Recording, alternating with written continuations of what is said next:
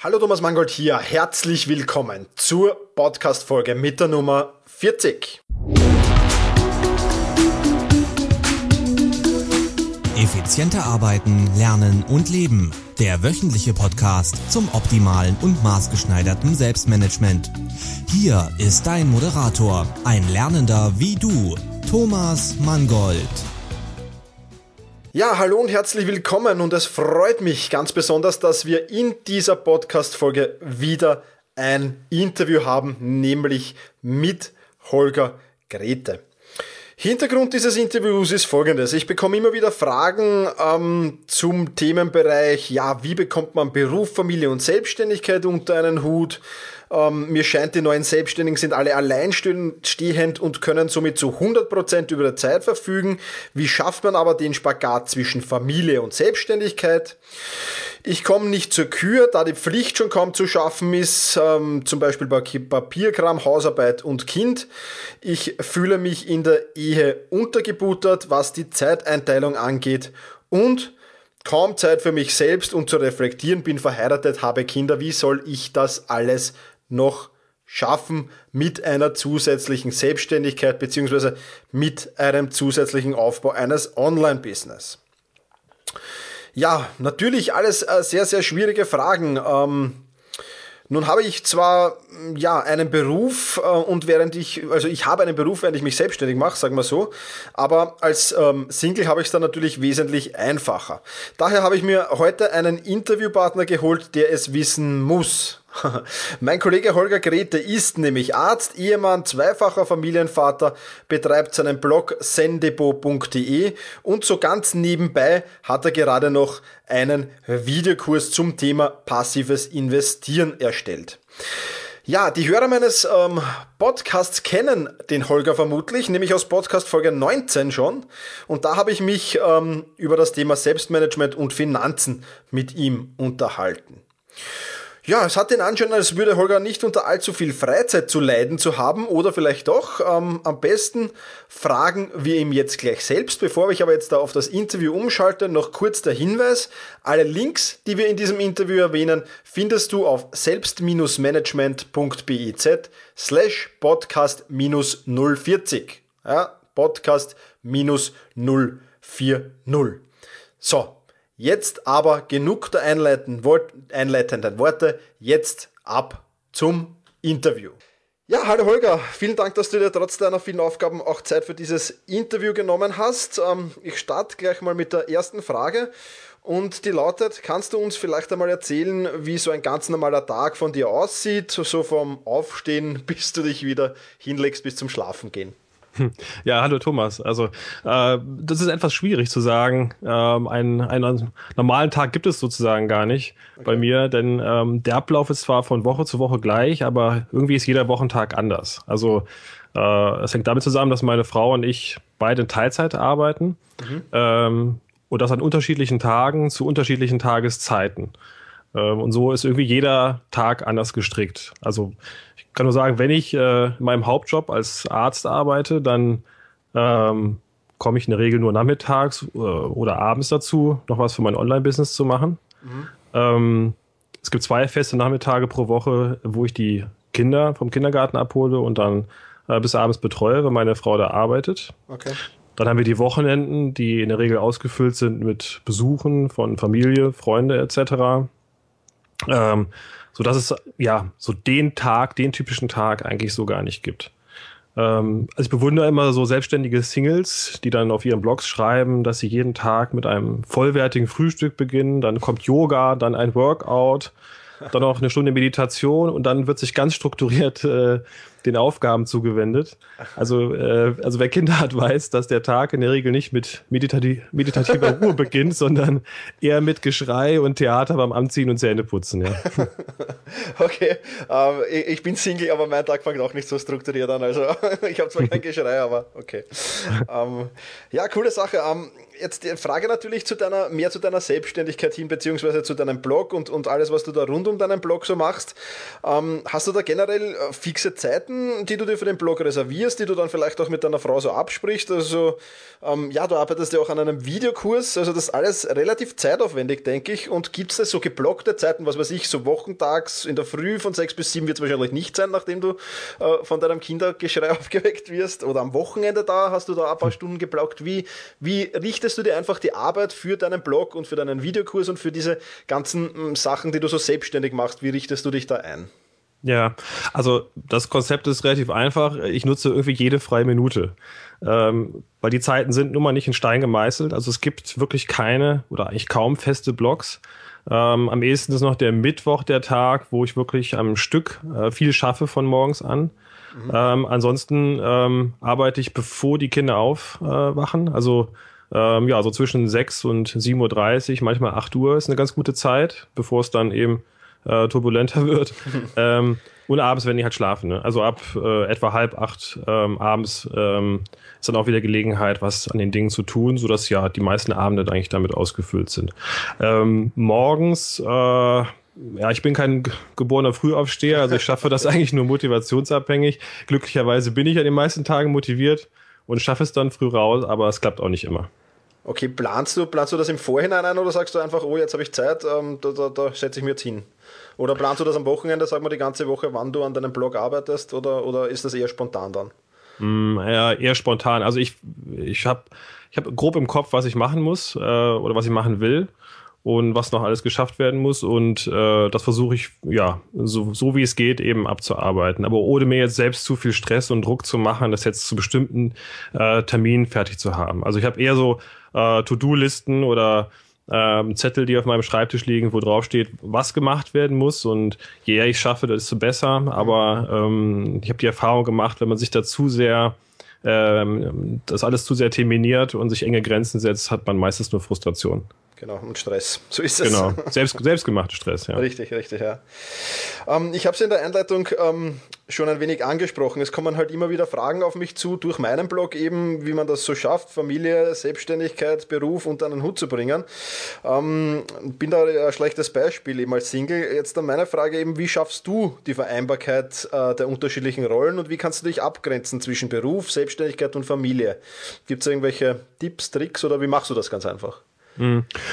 Also als, ich sag mal, als Unternehmer, und so sehe ich mich jetzt ähm, in meiner Rolle, kann man eigentlich wenig oder kaum abschalten. Also Ideen, wenn man selbstständig ist, kommen, laufen zwischendurch. Du wirst das kennen und dann ja. will man die notieren und dann hängt man denen vielleicht auch einen Gedanken noch äh, ähm, eine gewisse Zeit nach. Ähm, also ich bin ehrlich gesagt nicht so der Fan von, von einer strikten Trennung zwischen Privat und Beruf. Also ich halte das auch eher für unrealistisch und glaube auch, dass man sich damit dann nur noch mehr Stress macht, wenn man das jetzt so äh, kategorisch versucht. Also mhm. ich, ich suche eher, ja, wenn man so sagen will, eher Work-Life-Integration, äh, also eine Integration von Arbeit und äh, von Privaten, anstatt äh, dieses ja, Unwort Work-Life-Balance, also wo so beides so gegeneinander abgewogen oder ausgespielt wird. Ja, ja. Ähm, also grundsätzlich arbeite ich gerne und auch viel, wenn mich etwas wirklich interessiert und es meinen Zielen dient.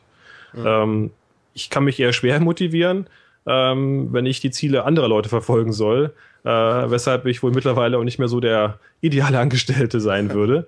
okay. Ähm, was, ja, was ein Problem ist oder was mein größtes äh, Problem ist, ist quasi, dadurch, dass man eben sich mit diesen Online-Geschichten laufend beschäftigt, ist so eine gewisse Abhängigkeit, ich gebe es zu, vom, äh, von meinem Smartphone, ähm, wo man dann ständig nochmal irgendwie äh, guckt, ob neue E-Mails gekommen sind oder wie die Benutzerzahl, äh, Besucherzahlen für den Blog sind oder solche eigentlich unsinnigen Tätigkeiten, die, die äh, ja, nur, nur Zeit stehlen oder wo man sich dann wirklich vielleicht äh, um die Familie kümmern sollte. Also das äh, ist wirklich eine große Schwäche.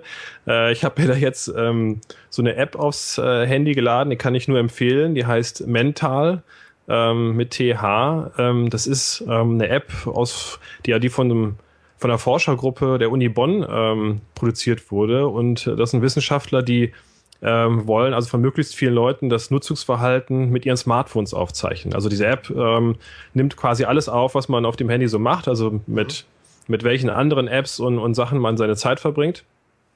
Und diese Daten werden ähm, dann eben an die Uni Bonn geleitet, also wenn man das eben möchte.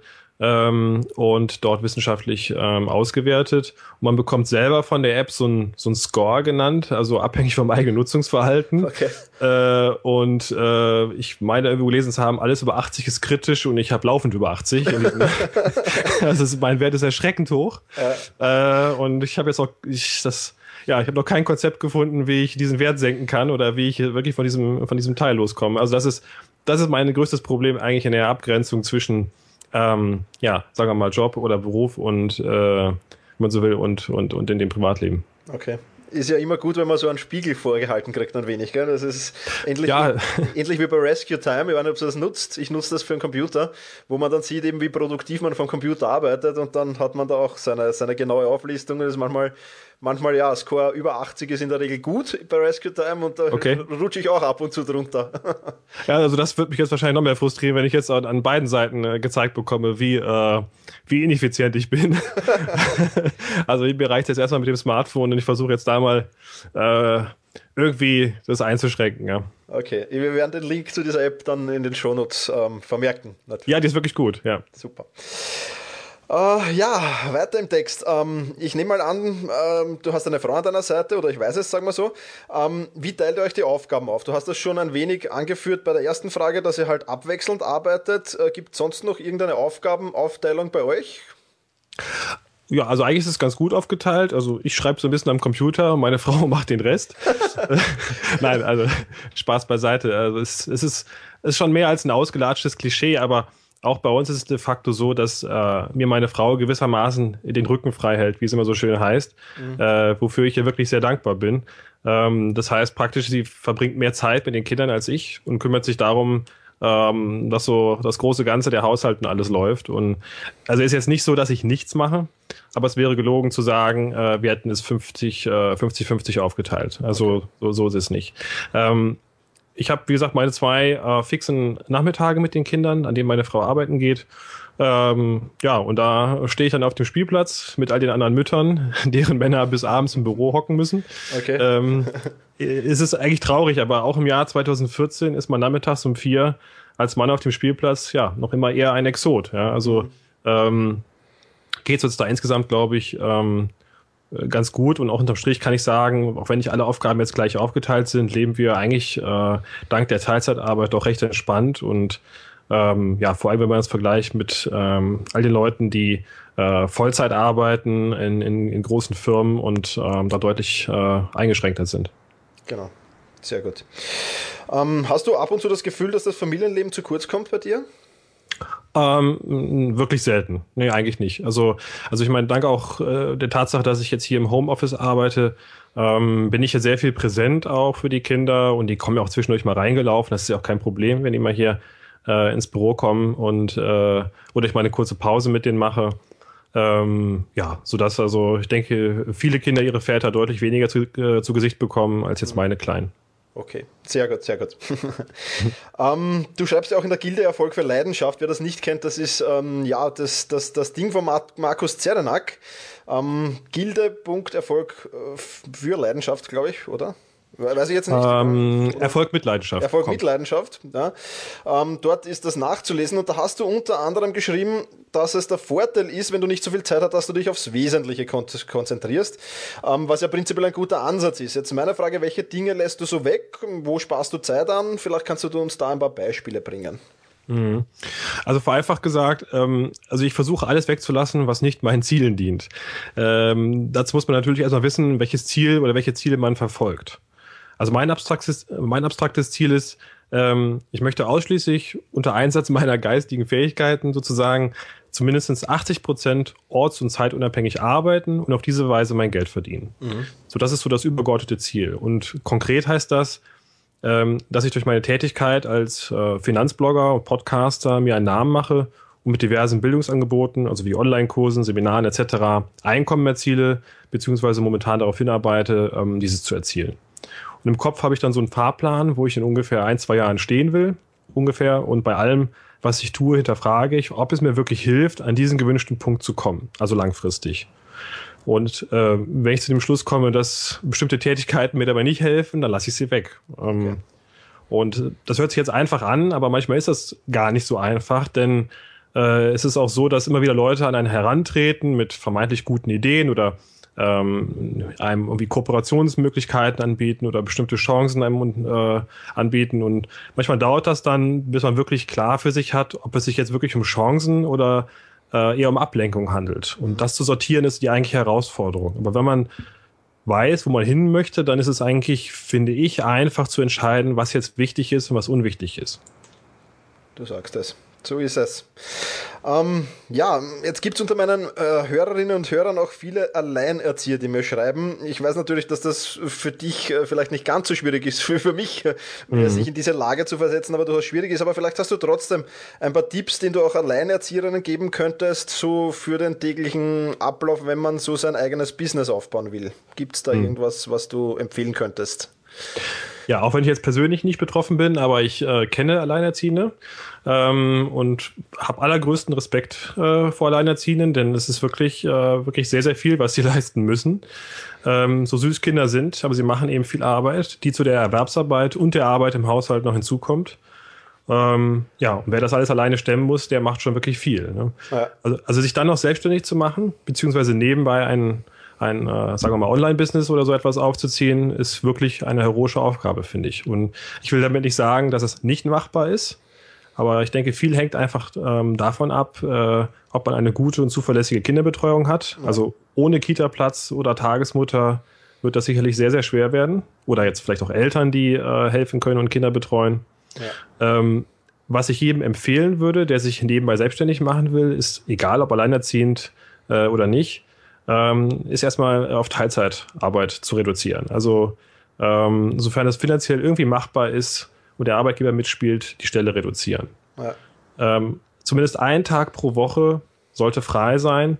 Ähm, besser anderthalb, vielleicht sogar zwei Tage. Also irgendwie eine 60 bis 80 Prozent Stelle, äh, denke ich, ist, ist wirklich sinnvoll, um nebenbei strukturiert noch was aufzubauen. Mhm. Ähm, voll zu arbeiten, am besten noch mit Überstunden, plus, plus, Kinder, plus Haushalt, da sehe ich ehrlich gesagt wenig Chancen, um nebenbei noch etwas auf die Beine zu stellen. Also das, das kann keiner schaffen. Und aus eigener Erfahrung kann ich sagen, dass der Verzicht auf Schlaf nicht die Lösung ist. Ja. Also es geht dann ein paar Tage gut und dann kommt der große Bumerang und, und nichts geht mehr. Also das ist nicht die Lösung. Ähm, ansonsten ein Tipp, den ich geben kann, ist, äh, seine Aufgaben, die man sich so stellt, seine To-Dos in möglichst viele kleine Einheiten zu untergliedern ja. und dann bei Gelegenheit äh, abzuarbeiten. Denn so erlebt man immer wieder kleine Erfolgserlebnisse, wenn man eine Aufgabe eben geschafft hat anstatt wenige große äh, Enttäuschungen zu, äh, zu erleben, die einen dann runterziehen, nur weil man sich wieder zu viel vorgenommen hat. Genau, das ist Denn, so mein Tipp, den ich mitgebe. Ähm, einerseits ein bisschen Zeit blocken, wirklich blocken, so wirklich ein paar Stunden am Stück und dann eben immer wieder kurzfristig was abzuarbeiten. Genau, weil auch wenn man sich äh, Zeit jetzt blockt, es kommt immer, immer wieder was dazwischen. Also gerade wenn man Kinder hat, weiß man, äh, die wachen morgens mit Stupfen auf oder Fieber, ja. äh, es gibt kleine Rundfälle, Stürze vom Sofa, sonst was, ja, äh, wo man nicht mit gerechnet hat, was sich nicht planen lässt. Ähm, und äh, je flexibler man damit umgehen kann, desto weniger zieht einen das dann runter und äh, desto länger bleibt die Motivation erhalten. Und das ist auch das Stichwort. Ich denke, ähm, um sowas zu schaffen, braucht man ein hohes Maß an Motivation und zwar über eine längere Zeit. Also nicht nur ein paar Stunden oder ein paar Tage, sondern wirklich äh, Monate, wenn nicht Jahre. Mhm. Und äh, denn die Motivation ist wirklich der entscheidende Faktor, um das alles durchzuhalten. Und äh, ja, dazu muss man wissen, was man erreichen will. Und wenn man das wirklich will, dann erhöht man seine Chancen äh, enorm, das auch dann zu schaffen. Genau, so sehe ich das aus. Holger, vielen Dank ähm, für deine Tipps. Das ähm, hat schon sehr geholfen, denke ich. Ähm, jetzt da weiß ich, ähm, dass du in Kürze einen Videokurs über passives Investieren auf den Markt bringen wirst. Die Beta-Phase war schon und war ein riesen, riesen toller Erfolg. Ähm, kannst du vielleicht noch ein bisschen was über dein, dein neuestes Projekt, über dein neuestes Baby erzählen?